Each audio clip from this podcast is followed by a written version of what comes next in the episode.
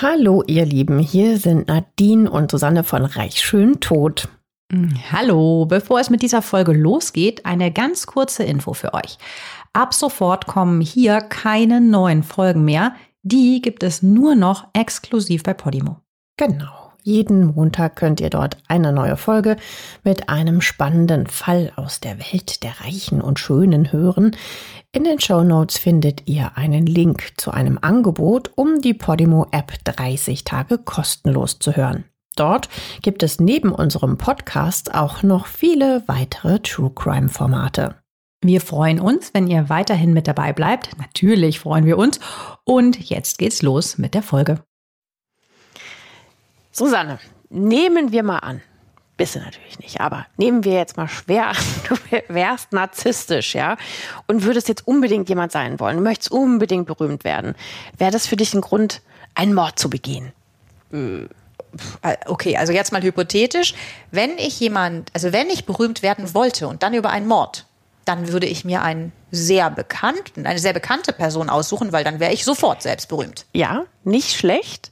Wenn du aber noch den größten Designer hm. deiner Zeit erschießt, dann kennt mich definitiv, definitiv jeder. Definitiv. Aber dafür muss man ehrlich gesagt schon ziemlich krass ticken, äh, um das nur deshalb zu machen.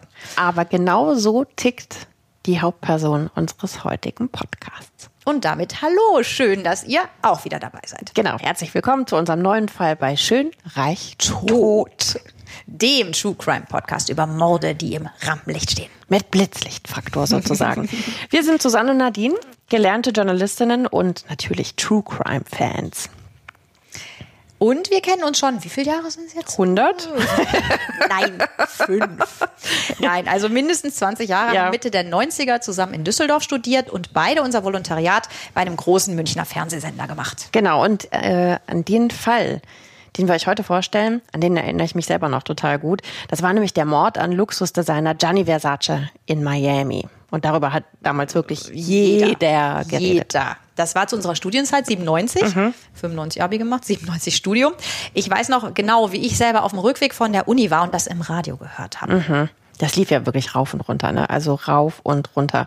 Also an den Fall erinnern sich alle, also die, die so alt sind wie wir und die auch noch so jung sind das war einfach wirklich heftig, ne? wie, wie der Modekönig da in den Hinterkopf geschossen worden ist und, und da auf dieser Treppe lag von diesem herrlichen Anwesen. Es war grausig und so unwirklich. Also genau vor diesem riesigen, mondänen Palazzo auf dem Ocean Drive mitten in Miami. Mhm, mh.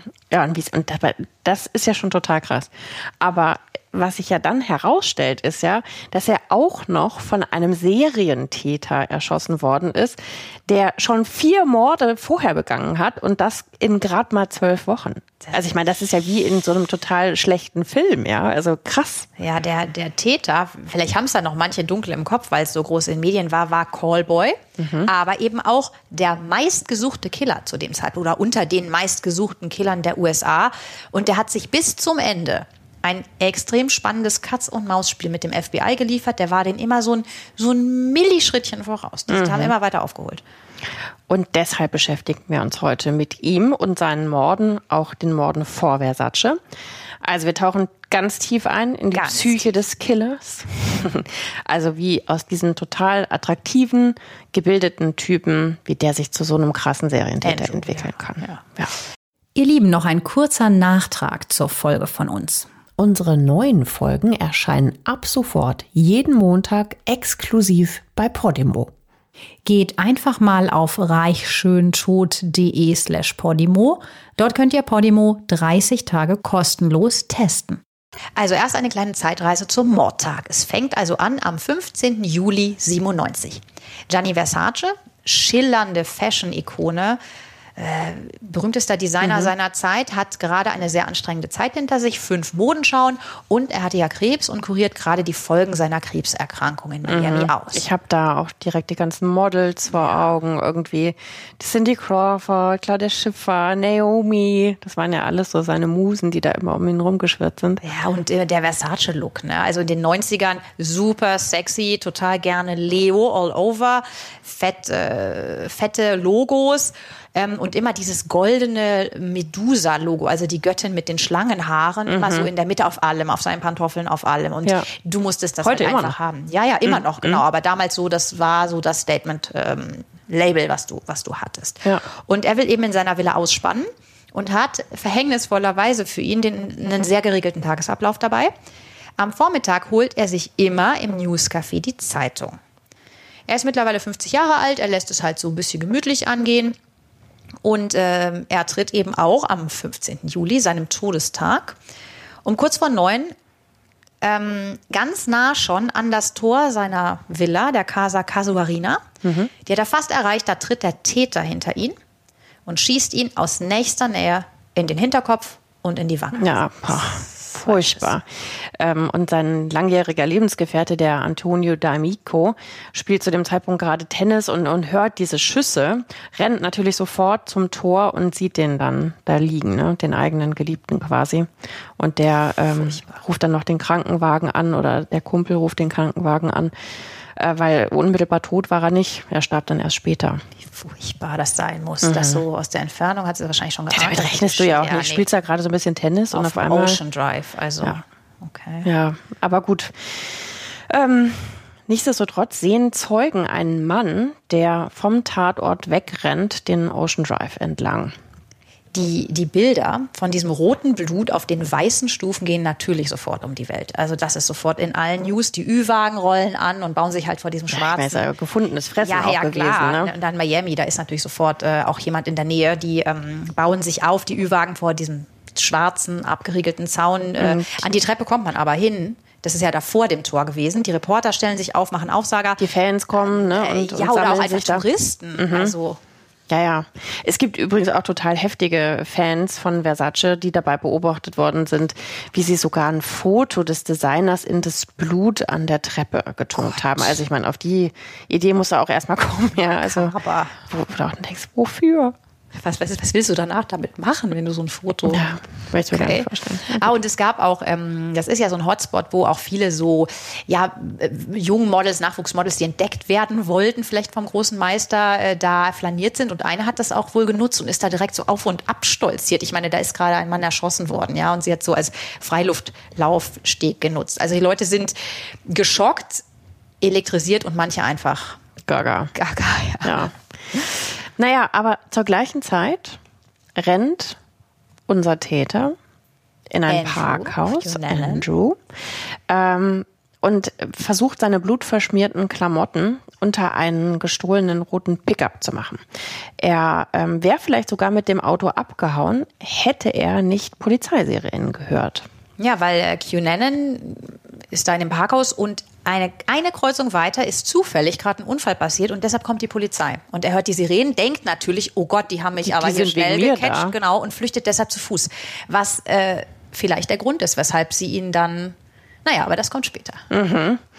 Der 27-jährige Andrew Cunanan, der ist natürlich klar super nervös. Ne? Also der weiß natürlich auch, okay, die Schlinge wird sich jetzt einfach um seinen Hals zuziehen. Fünf Morde. Ja, na klar, weil der hat ja eine grausige Blutspur irgendwie halt durchs, durchs ganze Land schon hinter sich, ja, in nur zwölf Wochen nochmal. Also zwölf Wochen. Monate. Ja, die Nerven muss man auch erstmal haben, ne? Also in, in zwölf Wochen fünf Morde, also Wahnsinn. Das ist einfach Na, und das Schlimme für ihn ist, ähm, die Polizei äh, weiß auch schon ganz genau, wer er ist. Die kennt seinen Namen von den vorherigen Morden. Ja, weil sie hat ja, er hat ja jetzt diesen Pickup, der ist natürlich geklaut und auch davor ist das immer wieder vorgekommen, dass er sich halt Autos geschnappt hat, um einfach vom Tatort abzuhauen. Und über die Autos konnten sie eben zurückverfolgen, sehr schnell, auf wen ist das zugelassen. Später hat er angefangen, die Nummernschilder zu ändern. Mhm. Aber sie sind relativ schnell darauf gekommen und auch durch Zeugenaussagen, dass, dass eben er, Andrew, Andrew Cunanan, gerade diese Blutspur durch Amerika zieht. Mhm. Deshalb war er auch schon vor dem Versace-Mord groß in den News. Aber diese Verbindung haben sie noch nicht. Nee, genau. Dass er jetzt auch noch die Polizei wusste zu dem Zeitpunkt nicht, dass er in Miami ist. Ne? Und nee. dass er der Täter ist, klarerweise noch nicht. Also jedenfalls nach der Tat mhm. läuft er dann eben zu Fuß ohne das Auto zu einem blau-weißen Hausboot. Das liegt nur vier Kilometer von der Villa des Modeschöpfers äh, Versace entfernt. Und äh, das schäbige Hotel, da hat er nämlich vorher gewohnt, hat man dann rausgefunden, Normandy Pla äh, Plaza, kostet 29 Dollar die Nacht, ist also eher so ein bisschen absteigenmäßig. Mhm. Ähm, da kann er nicht mehr hin zurück, aber von da aus hat er seit Tagen die Gewohnheiten von Versace genauestens beobachtet. Mhm. Also nichts Zufallstat oder sowas, nee. der hat sich den halt schon ganz konkret irgendwie rausgesucht. Ne? Aber nichtsdestotrotz, er, er schafft es tatsächlich, der Polizei erstmal zu entwischen. Und die tappen halt am Anfang erstmal im Dunkeln. Ja, aber der verfolgt natürlich ganz genau die Nachrichten und die, der Mord ist überall. Denn äh, ja klar, Versace ist einfach die Fashion-Größe. Naja, die, die Journalisten machen es ihm sozusagen leicht, ja. ne? weil die berichten die ganze Zeit minutiös äh, mit allen Details, wie weit der Ermittlungsstand ist. Und da kann er natürlich die ganze Zeit das verfolgen und weiß natürlich, okay, die haben jetzt noch nicht die heißeste Spur und wägt sich noch in mehr oder minder Sicherheit. Jetzt melden sich natürlich auch die, die größten Fans von Versace, seine Promi-Freunde äh, melden sich zu Wort, weinen da medienwirksam um ihn am Mikrofon. Also Lady Di war ein großer Versace-Fan, Elton John, Naomi Campbell, also alle, die in den 90ern Rang und Namen hatten, weinen jetzt alle um. Mhm. Gehen wir nochmal zum Tatort. Schauen wir uns den nochmal ganz kurz an. Also wir haben Gianni Versace, der dort in dem Blut liegt und so weiter. Und neben ihm liegt allen Ernstes eine Taube, oh, ebenfalls tot. Eine Klischeetaube, eine tote Taube liegt. Ja, also ich meine, wir, wir kennen alle irgendwelche Krimis äh, aus dem Film- und äh, Kinobereich und so weiter. Und das ist immer so ein bisschen das typische Symbol für die Mafia-Morde. Genau. Also das vermuteten die halt, das war so das Erste, wo sie eins und eins zusammengezählt haben, die Polizisten irgendwie, was, was könnte das denn sein? Irgendwie ist das jetzt quasi ein Symbol der Mafia, der Gianni, der sie, ist ja sie auch kommen aus... ja nicht auf QAnon. Also sie haben es ja noch nicht verbunden. Das Richtig der ist der mittlerweile, Sie wissen ja erst von drei Morden. Durch Land naja, weiß ganz woanders. Versace ist, äh, kommt aus Süditalien. Italiener, ja, klar. Who knows, ja, vielleicht. Und er war reich. Ja. Vielleicht hat er Geld gewaschen. Das waren so die ersten Vermutungen, ja. ja warum das, lag jetzt da die Taube? Die ist wirklich allen Ernstes ganz doof in die Schusslinie geraten. Komm, die ist wirklich Zufallsopfer. also wirklich ganz, ganz blöd. Okay, also, die, also blöder kannst du für eine Taube jetzt auch ehrlich Nee, das stimmt. Auch. Aber ab diesem Zeitpunkt übernimmt dann tatsächlich auch das FBI den Fall und ermittelt jetzt dann auch landesweit. Ja, und erstmal läuft es ja auch ganz gut, weil ein bisschen in der, also ein bisschen weiter in dem Parkhaus steht ja dieser rote äh, Pickup mhm. und die blutigen Klamotten, die er versteckt hat. Also versteckt ist, naja, nicht wirklich versteckt, aber darunter gestopft. Mhm. Und dieses Auto, das finden Sie sehr schnell raus, gehört William Reese, einem 45-jährigen Friedhofswärter aus New Jersey, was allerdings 2000 Kilometer entfernt ist. Mhm. Der ist erst vor ein paar Wochen, nämlich am 9. Mai, erschossen, vor dem Friedhof gefunden worden. Sein Auto war gestohlen, ein anderes stand dort. Das heißt, kombiniere, kombiniere. Kombiniere, kombiniere. Und das Auto davor hatten sie schon mit QAnon in Verbindung gebracht. Das heißt, ab da wissen sie, ab da, wo sie das Auto finden, okay, derselbe Typ, den wir jetzt mittlerweile wegen vier Morden suchen, mhm. den entdecken sie ja erst so, diesen vierten Mord, den Mord vor Versace, den Friedhofswärtermord an äh, William Reese. Andrew Cunanan ist der Versace-Mörder. Mhm. Also das ist jetzt natürlich mittlerweile ein landesweit gesuchter Serienkiller mit fünf, fünf Morden. Fünf ähm, aber bei dem Motiv tun sich die Beamten halt einfach total schwer. Da tappen die völlig im Dunkeln. Die glauben, der Täter ist, na klar, geisteskrank, also ich meine, es liegt auf der Hand, irgendwie ein Psychopath äh, und der sucht seine Opfer zufällig. Aber du hast ja eben schon gesagt, irgendwie, der hat so den Tagesablauf von Versace halt mehrere Tage lang irgendwie ganz, ganz tief untersucht. Ja. Und ja. hat natürlich dann auch immer wieder so eine Regelmäßigkeit festgestellt, immer morgens um neun geht er Zeitung kaufen und so weiter.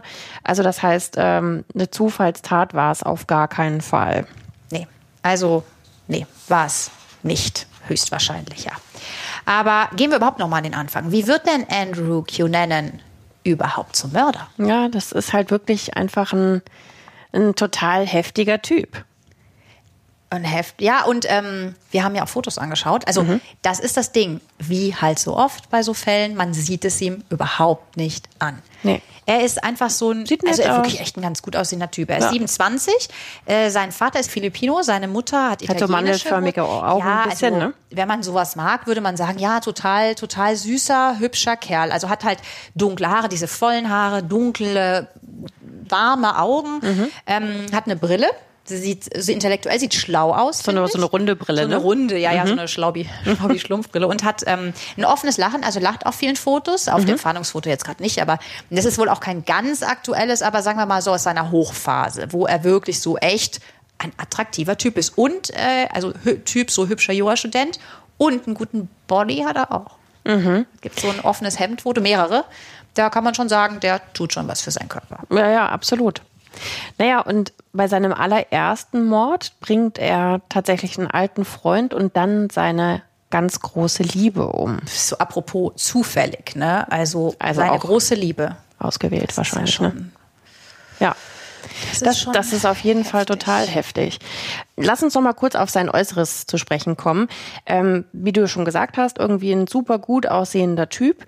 Ähm, aber er hat sich relativ früh schon entschieden, dass er quasi Edelcallboy ist. Also hat sich von einer Agentur engagieren lassen und die haben ihn total häufig vermittelt an wohlhabende schwule Männer. 20 ungefähr. Okay, also er wusste schon recht früh, ja, auch dass er schwul war, war er darin auch offen? Ja, genau. Also der hatte schon als Teenager sein Coming Out gehabt und äh, ist in die Gay Clubs gegangen und naja, kriegt halt ganz schnell mit, dass er irgendwie durch sein, sein Aussehen und seine guten Manieren Ja, er, er war ja von wegen Golden Boy, er war ja auf einer Privatschule Genau. in La Jolla. Er wohnt in San Diego und sein Vater hat ihn als einzigen von vier Kindern dann zu dieser Schule verfrachtet, vielleicht auch weil er so intelligent war. Der sprach am Ende sieben Sprachen fließend. ja, hatte einen IQ von 147, Ja, ja. Äh, war ja auch in der Uni. Eigentlich stand ihm alles offen. Ja, er hätte aus eigener Kraft ähm, was werden können, ja, irgendwie, aber er hat sich natürlich für das schnelle, leichte Geld entschieden und Falle für ihn halt äh, nachvollziehbar, als Callboy halt zu arbeiten, ne? Und hat so halt äh, total einfach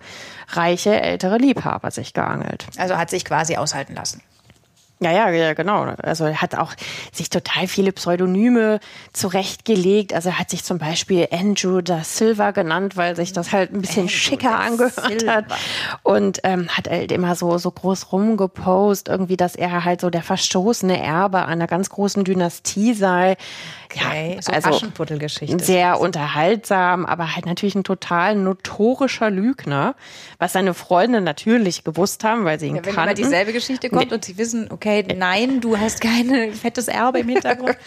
Okay. Ja, und seine schwulen Liebhaber, die kennen ihn natürlich nicht so gut und die ähm, finanzieren ihm halt im Prinzip sein ganzes Leben. Ne? Also zahlen die Kreditkartenrechnungen, teure Autos, schicke Zweitwohnungen. Also der Plan von diesem easy peasy Leben geht zu dem Zeitpunkt für ihn auf jeden Fall auf. mit, ich nehme an, entsprechender Gegenleistung. Was könnte die sein? Was könnte diese Gegenleistung gewesen sein? Vielleicht hat es was mit Sex zu tun. Vielleicht. Es hat was mit Sex zu tun. Und zwar diese reichen, älteren, schwulen Männer, die, wir müssen immer denken, wir sind auch in den 90ern. Ne? Also das ist ja auch alles noch ein bisschen verkappter. Jedenfalls, ähm, der bietet denen spezielle Sadomaso-Varianten an. Äh, härtere Gangart. Das ist in Okay. der Netflix-Doku schön ausgeschmückt. Ähm, so Gewaltsexszenen sind da angedeutet. Sowas mit äh, Strangulieren und Mund abkleben.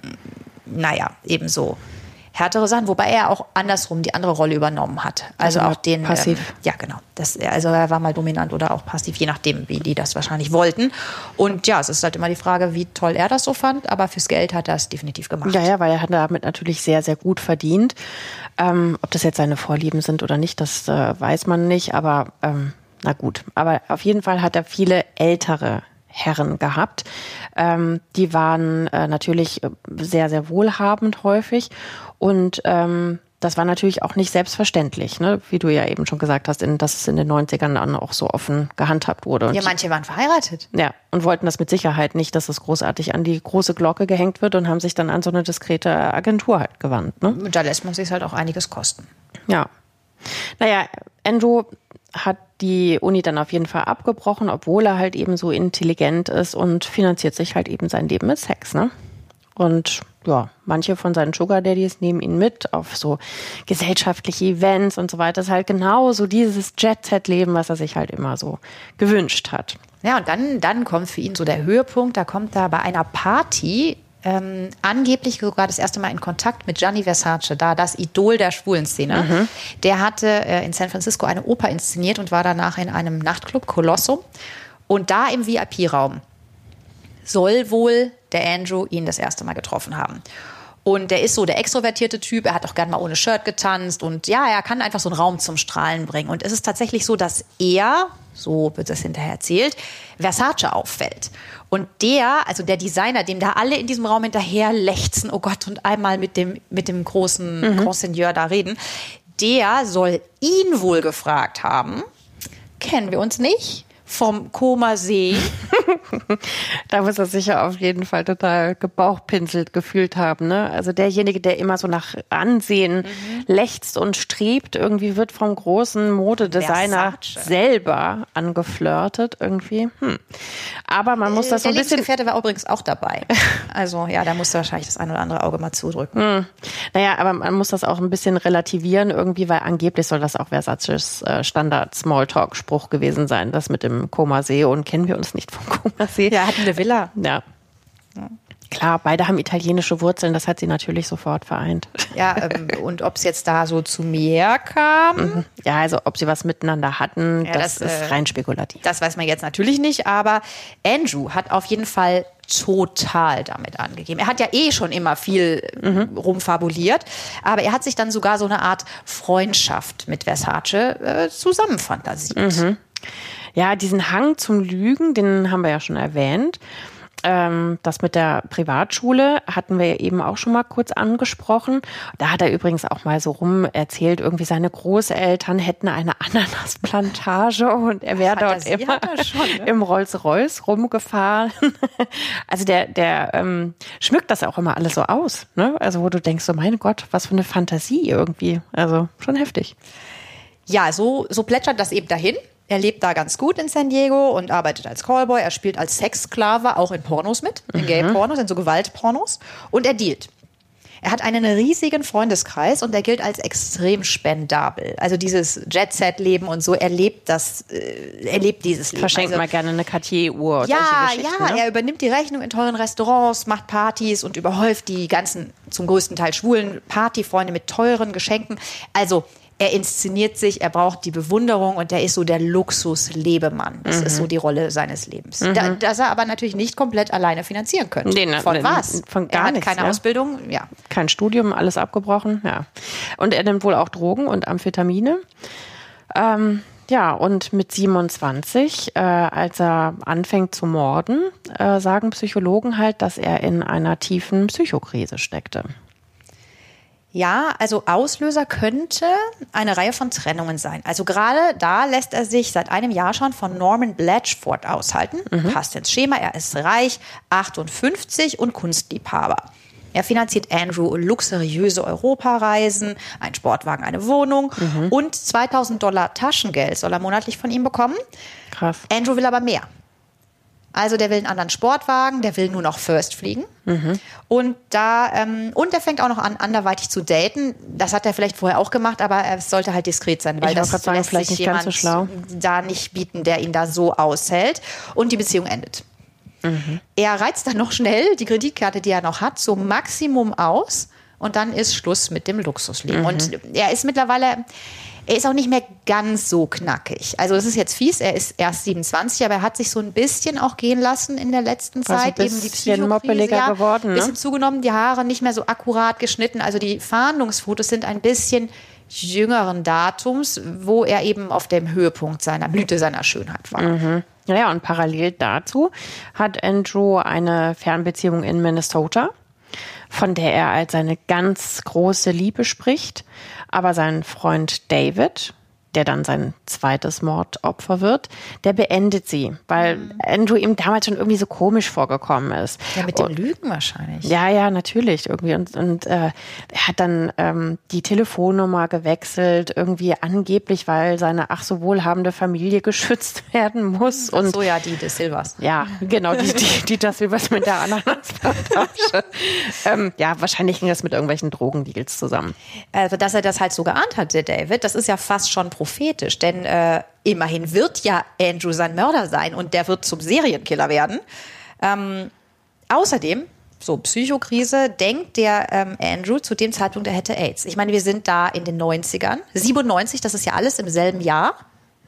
Er denkt, er ist, er ist HIV-positiv und lässt auch einen Test machen, holt sich das Ergebnis dann aber nie ab, denkt aber an sich Symptome zu beobachten und die Leute, die ihn eben so als feierfreundlich, äh, Feuer, feierfreudig, so, die ihn so als feierfreudig kennen, seine Freunde, die beschreiben ihn als, ähm, ja, dass er so langsam so deprimierter, depressiver mhm. wird. Ja, man vermutet auch, dass diese ganzen Tiefschläge dann wohl auch der Auslöser sein könnten für den ersten Mord, weil am 25. April 1997, also zwölf Wochen vor dem Mord an Gianni Versace, reist Andrew nach Minnesota. Dort will er seinen Ex-Freund, den David Madsen, äh, das ist ein Architekt, den will er treffen. Die beiden haben immer noch Kontakt. Und Freunde sagen, äh, Cunanan hätte David immer noch geliebt irgendwie. Er hätte lange nachdem die auseinander waren, noch Fotos irgendwie an seinem Kühlschrank hängen gehabt und so weiter. Aber die Dinge entwickeln sich bei diesem Besuch dann doch so ein ganz kleines bisschen anders. Dramatisch anders. Ja. ja. Also der Andrew ruft außer David auch noch jemand anders an. Einen alten, ehemals sehr, sehr guten Freund, den er noch aus San Diego kennt, der auch in Minnesota wohnt, der auch schwul ist. Das ist Jeffrey Trail. Mhm. Und das wird später das allererste Mordopfer Ganz von genau. Andrew Cunanan. Ganz genau. Also Jeffrey hat sich sogar, der hatte so eine Ahnung, so ähnlich wie der David, hat sich Freunden gegenüber sogar vorher besorgt über diesen Besuch mhm. geäußert weil Andrew ihm anscheinend im Vorfeld schon mal vorgeschlagen hatte, auch Drogen zu verticken. Weil das ist ja gerade seine einzige Einnahmequelle. Jeffrey hat aber abgelehnt.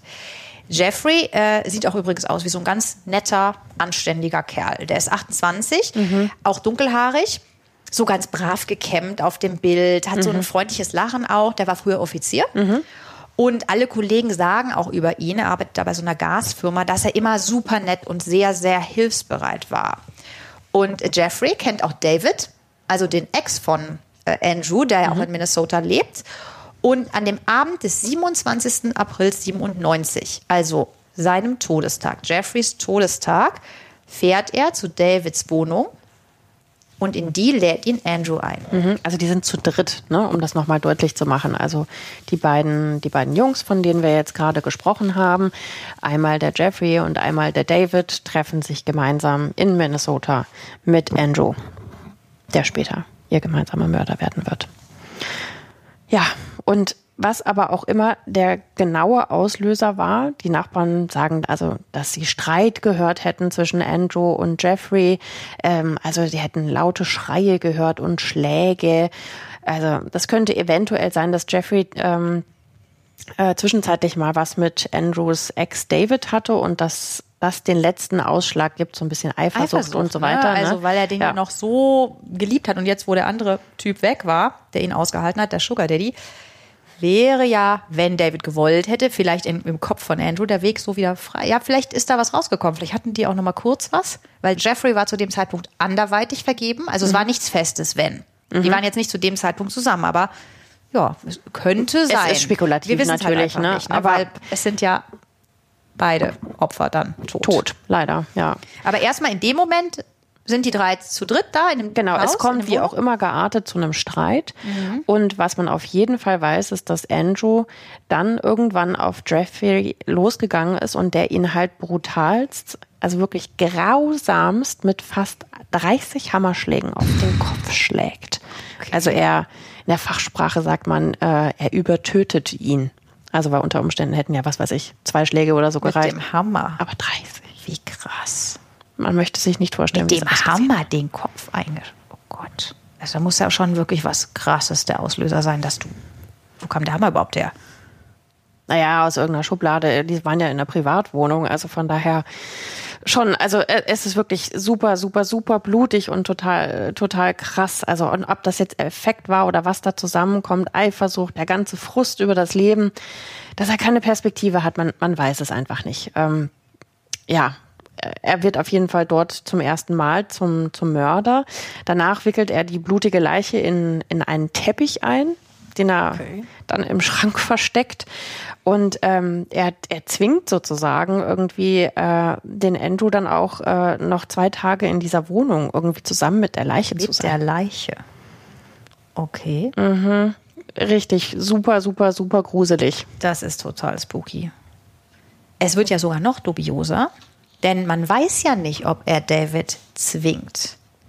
Also Man weiß es auch nicht ganz genau, ob er in dem Moment, äh, in, in, dem Moment beteiligt war, ob sie es vielleicht zusammen, das ist alles hoch zusammengetan haben, hoch spekulativ. Also in der, in der Netflix-Doku ist es übrigens so dargestellt. Irgendwie, die habe ich mir natürlich nochmal angeguckt irgendwie und da war es so, dass, dass sie es gemeinsam dann ihn eingewickelt haben in, in den Teppich. Haben Aber sie ihn da auch getötet zusammen in der Netflix-Doku? Nee, das war schon Andrew. Das war Andrew alleine. dann alleine, okay. Mhm. Okay, also man, ja, wie soll man es auch hinterher sagen, wenn der Jeffrey tot ist und später dann auch noch der David, mhm. wie wir jetzt schon wissen, das passiert dann kurz danach. Also erstmal ja. sind die auf jeden Fall dann noch zu zweit in der Wohnung. Gut, wahrscheinlich auch so ein bisschen, wo sollten sie sonst hin? Ähm, es haben sogar Zeugen die beiden im Aufzug getroffen, deshalb weiß man es so genau. Und der David, der hat einen Dalmatiner und den führen die auch noch zusammen aus. Prince heißt der, glaube ich. Also. Ist ja auch irgendwie alles so gruselig, das oder? Die, die Leiche, diese zerstückelte oder zer, zerhackte. Ich weiß gar nicht, ja, also so von dem, von dem Hammer halt. Ja, ja. Ne? Aber dann haben sie es halt eingewickelt und den dann da. Der, der David übrigens, der sieht überhaupt gar nicht so aus. Der ist so ein richtiger Sunny Boy. Der ist 33 und der sieht aus wie, als wäre der direkt aus der Cornflakes-Werbung. Der hat so blonde Haare, blaue Augen, so ein Sunny Boy, so ein Surfer-Typ so ein bisschen. Ähm, der soll auch extrem charmant gewesen sein, war super beliebt, sagen alle im Nachhinein. So ein richtiger Schwiegermama-Traum. Mhm. Und irgendwie gibt es einfach diese seltsame Verbindung zwischen dem ja immerhin Ex-Paar. Mhm. Ja, ja, absolut. Man weiß natürlich auch nicht, ob er jetzt eine Geisel war, beispielsweise. Ne? Irgendwie das, ich seine Familie liegt, auch, liegt, auf der Hand. Seine Familie hat es halt auch behauptet. Ne? Ist ja klar. Die wollten natürlich nicht im Nachhinein da irgendwas auf den David noch kommen lassen. Also. Mhm. Aber natürlich war auch klar, die können da nicht bleiben. Das war ja, war ja logisch. Deswegen äh, flüchten Andrew und David aus Minnesota mit Davids Jeep. Ähm, mhm. nachdem David schon in der Arbeit vermisst wurde, ja, drängt auch, so auch ein bisschen die Zeit. Die ne? haben dann äh, da auch wen losgeschickt. Ja. Also das war so, dass die da ja, dass die gemerkt haben, okay, vielleicht haben sie hier angerufen oder so, also dass die jetzt nachforschen, was ist denn eigentlich jetzt mit David? Da hat naja. sich krank gemeldet. Eben, so. also deswegen die Zeit hat da schon so ein bisschen gedrängt, dass sie jetzt dann auch mal los müssen. Und äh, der Andrew Cunanan nimmt noch eine halbautomatische Taurus-Pistole Kaliber 40 mit. Der Jeffrey hatte die. Und dann zischt er mit David zusammen los. Ja, der Jeffrey war ja Offizier. Mhm. Der war damals, darum kannte der den ähm, Andrew auch, der war in San Diego mal stationiert gewesen. Mhm. Und darum, ja, er war Offizier, hatte eine Waffe und äh, ja, das wird übrigens, diese Waffe, später auch die Versace-Mordwaffe sein. Ach, krass. Die hat der Jeffrey tatsächlich laut einem Freund dann auch erst kurz vor dem Besuch von Andrew in Minnesota, der hat sich ja angekündigt, angeschafft, mhm. weil er sich nicht ganz sicher fühlte. Ach krass. Mhm. Und dieser erste Mord hat dann, laut Psychologen, einfach bei Andrew den Schalter umgelegt. Ab dem Moment, weil wir eben gesagt haben, wann fing das alles an, er hat einmal diese Schwelle überschritten mhm. und jetzt ist er mit David auf der Flucht. Es ist natürlich immer noch total unklar, warum David eigentlich nicht versucht abzuhauen. Mhm. Also der Typ, der neben ihm am Steuer sitzt. Ja, der muss totale Panik vor dem in gehabt seinem haben. Auto, Der hat gerade einen gemein, der hat, der kannte den Jeffrey ja auch, einen mhm. gemeinsamen Freund, seinen alten guten Freund, vielleicht vor seinen Augen, aber zumindest in seiner Wohnung umgebracht. Mhm. Und die beiden waren dann, das sagt auch ein Zeuge, sogar an einer Raststätte noch gesehen worden. Anscheinend in Anführungszeichen einträchtig essend, was man so von außen sagen kann. Aber das ist doch krass. Da ja, er muss ihn hundertprozentig gezwungen haben. Anders kann man sich das gar nicht vorstellen. Irgendwie, der, der muss wie eine Geisel gewesen sein. Ich, also ich persönlich kann mir das sonst anders nicht erklären, warum der mit dem mitgefahren sein Vielleicht war soll. der auch völlig traumatisiert, wenn vor deinen Augen ein Typ, den du kennst, mit dem Hammer ermordet wird. Ja. Naja, und es kommt dann halt zu dem, was man die ganze Zeit schon befürchtet. Ähm, dass der Andrew den David natürlich auch umbringt. Ja, wieder mit derselben Waffe? Mit mehreren Schüssen. Also einmal hat auch wieder nicht gereicht. Genau, und äh, der versteckt dann die Leiche an einem See. Und wenige Tage später findet die Polizei dann auch die Leiche. Ja, ganz ehrlich, das hat sich langsam echt äh, durchgedreht an und, und auch irgendwie verzweifelt. Weil der hat ja von David als von dem Mann immer gesprochen, den er heiraten wollte. Er hat auch mal gesagt, er hätte ihm einen Antrag gemacht und er hätte abgelehnt. Also vielleicht hat er irgendwie gehofft, dass da in Minnesota sein Leben nochmal, also spekulativ, aber vielleicht auf die Spur kommt oder so. Alter mhm. Freund der Lover, der wollte aber auch was klären. Vielleicht war es auch die Eifersucht, die ihn hingetrieben hat. Also irgendwie. Ja, was auch immer da irgendwie abläuft. Also er hat ihn noch versucht zu gewinnen. Er hat ihm, der, der David hat ihn tatsächlich am Flughafen abgeholt, mhm. obwohl auch ihm dieser Besuch unheimlich war. Und Andrew hat ihm gleich eine Cartier geschenkt, wie mhm. er es ja gern gemacht hat. Er hat halt so ein bisschen auch Leute versucht, über materielle Geschenke zu kaufen. Ja, absolut. Zu überzeugen. Ja, und er konnte natürlich auch immer gut labern und hat die mhm. Leute natürlich dann auch immer so weich gekriegt, ja, quasi. Ich ne? habe den nochmal so ein bisschen umgedreht irgendwie. Aber wie es jetzt halt einfach so ist, ähm, in dem Fall, so wie du eben schon meintest, er hat halt einfach quasi so eine Linie überschritten, so Point of No Return. Jetzt ist eh schon wurscht, irgendwie so äh, ganz krass gesagt. Seine ja. Liebe umgebracht. Und äh, am Abend des 4. Mai 1997, nur ein oder zwei Tage nachdem er David getötet hat, trifft der Andrew dann auf sein nächstes Opfer, das dritte Opfer. Und das war der 72-jährige Lee Miglin. Äh, den bringt er dieses Mal allerdings völlig geplant, kaltblütig und wieder total sadistisch um. Also selbst die abgebrühtesten Ermittler in dem Fall gruselt das total, als sie die Leiche des Immobilienmillionärs in Chicago, also über 900 Kilometer Fahrt von Minnesota entfernt, mhm. entdecken. Also die Polizei vermutet, sie findet ihn in der Garage, dass der Andrew den Miglin mit der Waffe da in die Garage gezwungen hat oder der hatte zufällig eh an der Garage zu tun. Der Kopf von diesem Immobilientycoon, der war ganz bekannt in Chicago, wollte da das höchste Gebäude der Welt bauen. Mhm. Dazu kam es nicht.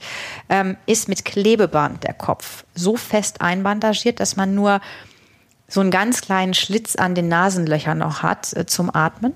Oh also er hat den komplett getaped. Und dann. Was er für eine Panik gehabt haben muss, furchtbar. Der ist 72. Der mhm. sticht und schlägt aber auch noch dann auf den ein.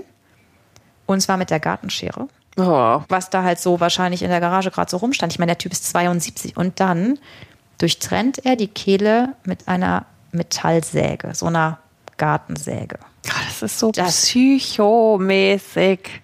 Das ist wirklich sadistisch. Ja, das ist, das ist wirklich einfach wirklich nur widerlich. Ja, und dann überrollt er den Miglin auch noch mit seinem Auto mehrfach mit einem Lexus, so ein mhm. Luxusauto. Oh Gott, also es ist einfach unfassbar brutal. Ja, also und irgendwie, also nur so andeutungsweise hat das ja auch wieder was mit diesen Sexpraktiken zu tun, so mit diesem Eintapen vom, vom Kopf. Das hatten wir vorher ja auch schon mal gehört. Puh. Ja, man weiß es natürlich nicht, ne? Aber ja, genau so diese Die Assoziation ne? auf mhm. jeden Fall. Und es ist äh, auch natürlich auffällig, dieses Opfer ist alt, männlich, mhm. Also eigentlich wie viele Liebhaber die Andrew hatte im Laufe seines Lebens, mhm. in den letzten sieben Kennen die sich denn oder war der vielleicht sogar ein Kunde von ihm oder so? Na, sagen wir mal so, also offiziell bestreitet das die Familie vehement. Die Frau ist selber sehr erfolgreich, eigentlich noch erfolgreicher sogar als Lee die Meglin, Ehefrau die Ehefrau, genau. Lake Magnet. Die ist ähm, mit Teleshopping-Kosmetik selbst zur Millionärin geworden. Mhm. Und das Paar ist auch ganz aktiv in der Kirchengemeinde. Also selbst wenn ja, so er wohl situiertes Paar, die wollen natürlich gar nicht mit wäre. solchen Schmuddeleien da äh, in Verbindung geraten, ne? So schwul und sadomaso und mh. Hm. wie gesagt, wir sind hier irgendwie Ende der 90er, ne? Und mhm. es ist aber auch so. Es gibt keine Spuren eines Einbruchs. Fakt. Der Andrew isst nach der Tat noch gemütlich ein Schinkensandwich in der Küche. Das findet nämlich Abgebrüht. die Frau, als sie nach Hause kommt. Mhm. Er duscht noch ruht sich kurz aus und fährt dann erst weiter. Also ich finde, das hört sich jetzt wirklich nicht nach. Ich bin hier gerade mal in die reichste Gegend von Chicago gefahren und habe zufällig einen Millionär in der Garage getroffen an. Ja, das, das ist Wahnsinn. Ja, ein Profiler hat das auch, hat die Tat auch so als eine Art Ritualmord beschrieben, ne? Also, dass er so genau nach Plan quasi gehandelt hat, was er sich vorher schon alles so zurechtgelegt hat. Ähm, ja, so, also als wollte er quasi der QAnon, dass man erkennt, wie sein, wie sein Opfer so tickt. Das ist natürlich total spekulativ, aber ja, es muss offensichtlich viel Wut in diesem gescheiterten mittellosen Cowboy gesteckt haben. Also anders kann man sich ja irgendwie gar nicht mehr vorstellen, warum das alles so krass und so brutal geworden ist. ist. So brutal. Klar, ich meine, der, der hat sich natürlich ein ganz anderes Leben für sich vorgestellt. Ne? Mittlerweile hat er einfach auch wenig Geld. Von, von seinem brillanten Leben ist nicht mehr viel über. Aber man muss natürlich ganz ehrlich sagen, ja, Pech gehabt. Ne? Also er hätte ja wirklich alle Möglichkeiten gehabt, aus eigener ja, Kraft da erfolgreich Uni. zu sein. Klar. Er hätte einen anderen Weg einschlagen können eigentlich. Ja, Er hätte auf der Uni bleiben sollen. Wollte aber schnelles Geld. Ach Gott, wir hören uns jetzt hier an, so wie die Hütte auf. aber ja, also ich meine, im Vergleich zu dem, klar. Ja. Er hat damals die, die an, den anderen Weg gewählt. Jetzt muss man aber sagen, es, wir hatten ja ganz am Anfang gesagt, die Polizei denkt oder FBI denkt, es wären zufällige Morde. Jetzt gibt es hier schon klare persönliche Bindungen. Also Jeffrey, alter Freund, David, alte große Liebe. Der Millionär, ja, nicht bewiesen, aber würde ins Schema eines typischen Klienten von Andrew passen. Und so gesehen passt sogar auch Versace ins Bild. Mhm. Natürlich wissen wir nicht, ne, ob die beiden was miteinander hatten. Aber ja, er war ja so quasi so die Figur in seinem Leben, die alles erreicht hat. Ne? Also der ist quasi so das Symbolbild der Versace von allem, was, was Andrew sich ja so ja, für sich selber irgendwie vorstellt. Ne? Über der, der totale Prototyp eines reichen, gebildeten, bewunderten Schwulen. Also eine richtige Ikone, Ikone einfach. Ne? Eine Ikone, ja. Und äh, vielleicht stehen er oder auch der Millionär Miglin auch so stellvertretend für diese Männer, mit denen Andrew ja sein Leben lang zu tun hatte und die er wahrscheinlich teils für ihren Erfolg bewundert hat, aber vielleicht auch natürlich spekulativ, aber jetzt mal so in die Psyche getaucht, insgeheim auch irgendwo gehasst hat, weil hm. er von denen extrem abhängig war. Ja, möglich. Jedenfalls, äh, nachdem diese extrem grausame Tat entdeckt wird, ähm, setzt ihn das FBI sofort auf die Liste der zehn meistgesuchten Flüchtigen des ganzen Landes. Und er ist dann allen Ernstes noch so dreist, auf der Flucht das Auto von seinem dritten Opfer, von Meglin, zu nehmen und das Autotelefon zu benutzen. Das war damals in den 90er Jahren natürlich was ganz, ganz Besonderes, wenn man so ein eingebautes Diese Riesendinger wie bei Derek Autotelefon hatte.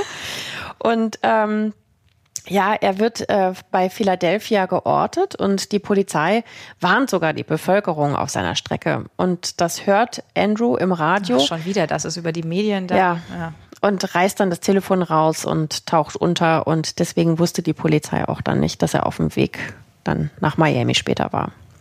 Dann kommt schon wieder der nächste Mord ins Spiel. Der William Reese. Mhm. Der ist Friedhofswärter und der ist tragischerweise wahrscheinlich wirklich ein zufälliges Opfer, der vor allen Dingen wegen seines Autos ermordet wird. Mhm. Also die Polizei findet den auffälligen Lexus vom Millionär, vom Miglin und die Leiche an dem Friedhof, auf dem der William Reese als Friedhofswärter arbeitet. Ja, und QAnon fährt ab da mit Reese Pickup weiter. Deshalb liegt das nahe. Mhm. Und tauscht dann auch noch falsche Nummernschilder da aus, weil er sich natürlich auch denken kann oder hat ja auch im Auto ähm, Telefon gehört, durch diese Ortung ähm, im Radio gehört, dass er ja gesucht wird. Und ja, mit diesen falschen Nummernschildern taucht er in Miami Beach auf. Und ja, wir wissen, was er hier tun wird. Seinen berühmtesten Mord begehen an Versace. Mhm. Und ich, das ist ja auch total krass irgendwie. Er versteckt sich hier noch nicht mal. Ne? Also er geht trotz der ganzen Polizeikontrollen. Ja, er weiß, dass er gesucht ja. wird. Er hört es überall, er sieht es überall. Er verkleidet sich so ein bisschen irgendwie und geht aber trotzdem in schwulen Clubs.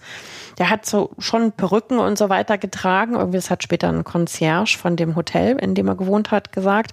Aber trotz alledem macht er das. Also er versteckt sich nicht, sondern geht eigentlich offen, edgy-badge-mäßig da so raus, ja ob er das so absichtlich gemacht hat. Es gibt ja manchmal auch eben hier in so Serien und Filmen so dieses, der Mörder sitzt in der Bar und guckt mit allen anderen, während die News laufen über die Morde, mhm. guckt so zu und zieht da ja, so, ganz so ungefähr muss man sich Vergnügen, glaube so. ich, vorstellen. Ja, ist das so? Naja, die Psychologen, die vermuten ja, ja, dass es quasi so eine psychopathische, narzisstische Persönlichkeitsstörung ist. Ne? Also, dass er ähm, ja, wenn ihre, wenn die Tat nicht sofort entdeckt wird, irgendwie, dass sich solche Leute dann halt unbesiegbar fühlen. Also so unter dem Motto, ich kann ja jeden töten, ich werde eh nicht entdeckt.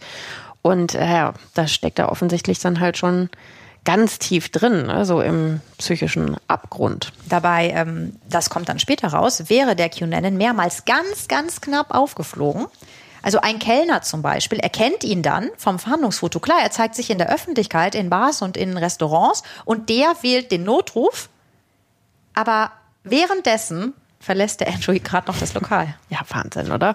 Ja, oder sieben Tage vor dem Mord an Versace äh, musste er in eine Pfandleihe gehen. Er hatte natürlich mal wieder kein Geld ja, und er hat dann jetzt, eine ne? von den gestohlenen Goldmünzen von äh, Lee Miglin, seinem dritten Opfer, hat er beklaut auch noch. Ähm, und da äh, geht er halt in die Pfandleihe und holt sich die Kohle. Für die Goldmünzen. Und dafür gibt er allen Ernstes seine wahre Identität aus. Also offensichtlich ist es in Amerika so üblich, dass man nicht nur seinen Namen preisgibt und seine Unterschrift, sondern dass du auch noch einen Fingerabdruck abgeben musst. Und das macht er alles. Und mit seinem richtigen Namen, also nicht das Silva oder so, sondern halt wirklich äh, Andrew Cunanan. Und hier ist übrigens mein Fingerabdruck. Aber das kam also alles unentdeckt, also ist nie, ähm, also zumindest am Anfang nicht direkt bemerkt worden. Also das war nicht so, dass die Dame irgendwie diesen, diesen Wisch irgendwo eingereicht hat und dann die Sirene schrillt und. Ja, das äh, war halt nicht alles digital und ist direkt durch nee. so ein äh, Erkennungsprogramm gelaufen. Wäre heute halt wahrscheinlich rum. komplett anders. Ne? Gut, ist halt auch die Frage, wie lang der Weg ist von der Pfandleihe mhm. bis so ein Dokument dann auch überhaupt bei der Polizei landet. Ja. Aber es war auf jeden Fall zu spät für Versace. Mhm. Also dann gab es noch was ganz Knappes, eine ganz knappe Nummer, waren sie sogar ihm auf der Spur bei seinem Hotel, mhm. waren unten beim Portier, bekommen die Zimmernummer und es war die falsche. Das muss ich mir mal vorstellen. Ich meine, das schon auch peinlich. ja, alles, da gab es wieder auch so einige Pannen, äh, die dann, die, die kamen dann natürlich im Nachhinein raus, als man gesagt hat, ja, aber ihr wart doch schon diesem Typen auf der mhm. Spur und immer wieder so knapp. Aber der ist wirklich aus dem äh, Zimmer noch schnell abgehauen. Tja, und dann kommt es zum 15. Juli. 97. An einem schönen sonnigen Tag. Da lauert er dann Gianni Versace auf. Der Grund, weshalb er höchstwahrscheinlich in Miami ist. Und er hat dieses äh, bewunderte, aus der Ferne betrachtete Idol schon lange beobachtet und er weiß genau, dass dieser Star-Designer gegen 9 Uhr vom Newscafé kommen wird. Alleine, er wird einen Espresso getrunken haben und er wird die Zeitung unterm Arm tragen. So wie immer, so wie jeden Tag. Nur wenige Schritte vor dem schmiedeeisernen schwarzen Tor, also kurz vor der prachtvollen Villa. Die ist übrigens heute ein Hotel, wird immer noch hingepilgert, gibt es immer noch Blumen, ist mhm. unverändert. Ist, da ist ja auch die Netflix-Doku gedreht worden. Da stellt sich der Cunanan dann ganz nah hinter Versace und erschießt ihn mit der Pistole seines ersten Opfers. Mhm. Krass. Der Designer, der sich immer wieder Sonnenkönig der Mode selber inszeniert hat, sackt zusammen und verblutet. Wenige Stunden später im Krankenhaus. Mhm, das ist tragisch. Tragisch. Ähm, ja, er stirbt übrigens nicht in den Armen seines Lebensgefährten Antonio, wie das in der Netflix-Doku ganz dramatisch von Ricky Martin dargestellt wird. Ja, dass er ihn so auffängt und stützt, ja. bis die das, also das hat Antonio selbst später im Interview erzählt. Er hat halt die Schüsse gehört, rennt zu Gianni hin und äh, wird dann aber ohnmächtig. Das ist wahrscheinlich die realistischere Reaktion. Ich meine, die waren 15 Jahre ein Paar. Ja, Horror. Der sieht ja, was da. Der hat die Schüsse gehört, der sieht den fallen. Ja, und er ihm zieht die Beine weg. Mhm. Also der letzte Mord ist natürlich mit Abstand der berühmteste ne, von Andrew Cunanan und der blutige Höhepunkt dieser Serie von fünf brutalen Morden in zwölf Wochen. Mhm.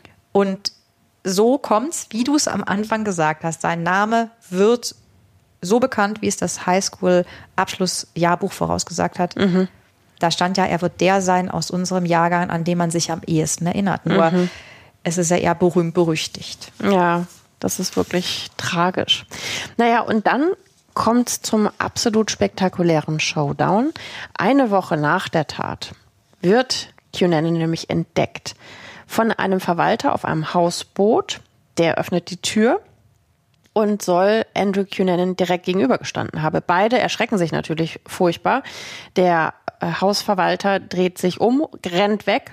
Stell dir mal vor, du stehst dem gesuchten Mörder, den du aus dem ja, Fernsehen ich meine, kennst, ja auch, worum es geht, ne? Irgendwie. Ja, ja, klar, der, der war wirklich überall. Ja, und wenige Minuten später hört der Wachmann dann einen Schuss und alarmiert sofort den Notruf. Massives Polizeiaufgebot ist ja klar, rückt an, belagert stundenlang das, das Hausboot. Ähm, und äh, das gehört äh, zufälligerweise einem Deutschen. Ach. Der ist auf der Flucht vor der Steuer. Das ist so ein kleines Detail, aber das ist natürlich auch noch völlig absurd, wie das dann wieder reinkommt. Da sind sie ganz kurz wieder, ob mhm. das was zu tun hatte. Es war Zufall. Es war einfach Zufall. Okay. Naja, irgendwann wird es den Beamten dann zu blöd und die werfen äh, Rauchbomben durch die Fenster. Äh, ja, man muss sich das natürlich dann vorstellen. Ne? Diese TV-Helis, die kreisen über dem Boot, alles wird live ins Fernsehen übertragen. Und nach vier Stunden äh, Belagerung stürmen die Beamten dann das Boot. Sie schauen alles und im ersten Stock finden sie dann nach über zwei Monaten dauerhafter Verfolgungsjagd Andrew Cunanan. Und der hat sich mit der Pistole von Jeffrey Trail erschossen. Mit, okay. Ja, das ist wieder diese Waffe, ja. Es ist äh, ne? nämlich die Mordwaffe, genau, von, von Gianni. Ja, und äh, das ist natürlich auch nochmal so ein, irgendwie so, so ein tragischer Fakt am Rande. Irgendwie Cunanan, das kam später nach der Obduktion raus, hatte übrigens kein HIV. Also das, was er sich die ganze Zeit eingebildet hat, so der Startschuss von dieser Dauerabwärtsspirale, war letzten Endes ein totales Hirngespinst. Ach, krass. Mhm. Also klar, mit Sicherheit nicht der einzige Grund, weshalb der da langsam so abgedriftet ist, äh, aber das kam so noch dazu. Also nach, zu diesen Trennungen, zu diesen Rückschlägen, zu diesem Misserfolg und diesem, und diesem auswegslosen, aussichtslosen, eben auch das dahin äh, Siechen der seiner Schönheit. Mhm. Ne? Also er hat es irgendwie einfach nicht mehr äh, unter Kontrolle. Und also einfach was für eine krasse Geschichte sich daraus dann ergeben hat, diese fünf Morde in so kurzer Zeit. Und am Ende dieser Versace-Mord ist ja fast sowas wie ein, ja, wie ein Schlusspunkt dann noch der Selbstmord mhm. mit derselben Waffe. Also ein Kriminalexperte, der John Kelly, bekannter Kriminalexperte, meinte zum People Magazine dann über das Motiv. Mhm, mhm. Seiner Meinung nach war das Ziel von Cunanan, einen berühmten Menschen zu töten und damit selbst berühmt zu werden. Mhm. Ja, das hat er ja auf jeden Fall dann geschafft. Aber ich würde trotzdem auch behaupten, irgendwie, ja, dass er einfach auf ganz einfache Art und Weise, ohne großartig was dafür tun zu müssen, reich und berühmt werden wollte. Also einfach am liebsten als Partner von XY. Von einer reichen Person möglichst, damit ja, er dieses schöne Leben hat. Genau, dass er auch äh, genau das Jet-Set-Leben mhm. hat und die Anerkennung und den Ruhm. Ja, und als das halt alles nicht geklappt hat und er eh schon den falschen Weg eingeschlagen hat, da macht er aus der Not quasi eine Tugend und will wenigstens so als kaltblütiger Mörder bekannt werden. Ja, ja. Also hineinschauen können wir natürlich nicht. Das bleibt leider einfach sein, sein Geheimnis. Mhm. Versace wird übrigens mit einer unglaublich pompösen Beerdigung im Mailänder Dom beigesetzt. Mhm. Da hat die Familie eine ordentliche Geldspende rüberwachsen lassen. Mhm. Die Kirche war nämlich zuerst total dagegen. Und hier seine prominenten Bewunderer, Freunde, Lady Di, mhm. Elton John, Sting. Haben gesungen auch. Ja, die haben auch gesungen, mhm. genau. Und Naomi Campbell, die schluchzen da in der Bank. Und ja. Es ist ein riesiges Event. Ja, und irgendwie ist es ja dann auch tragisch, ne, dass ähm, Versaces Name jetzt irgendwie immer auch mit Andrew Cunanan irgendwie verbunden ist. Naja. Ja, untrennbar. untrennbar ja, untrennbar. So wie er das irgendwie in seiner wirren Fantasie vielleicht am Ende zusammenführen wollte. Sich an den so Ketten vielleicht. Mhm. Wir möchten jetzt aber gerne von euch wissen. Was meint ihr? Was sind eure Gedanken zum Motiv? War das so eine Mischung aus Gier nach dem schönen Leben, Neid auf Reichtum und Macht der anderen oder war das mehr so eine Rache? So für die Erniedrigung, für den bezahlten ja, Sex und so weiter? Lee Miglin zum Beispiel, ne? Ja, ja, Dieser 72-Jährige mit dem getapten Gesicht. Was meint ihr? Wir sind auf jeden Fall mega, mega gespannt auf eure Kommentare. Ja, postet uns gerne hier bei Apple Podcast eure Anregung zu diesem Fall. Ja, übrigens auch super gerne zu unseren anderen Fällen. Oder ihr könnt uns auch mailen unter reich schön tot at julep.de. Das schreibt sich reich schön mit OE natürlich tot at julep j u l e p.de. Das lesen wir nämlich auf jeden Fall. Wir würden uns echt freuen, wenn ihr das alles genauso spannend findet wie wir. Und wir freuen uns auch, wenn ihr uns Anregungen gebt, über welchen Fall wir noch sprechen können. Ja, macht das. Das wäre eine coole Anregung für uns. Wir erwarten euch. Hier beim nächsten Mal. Bis dann. Tschüss.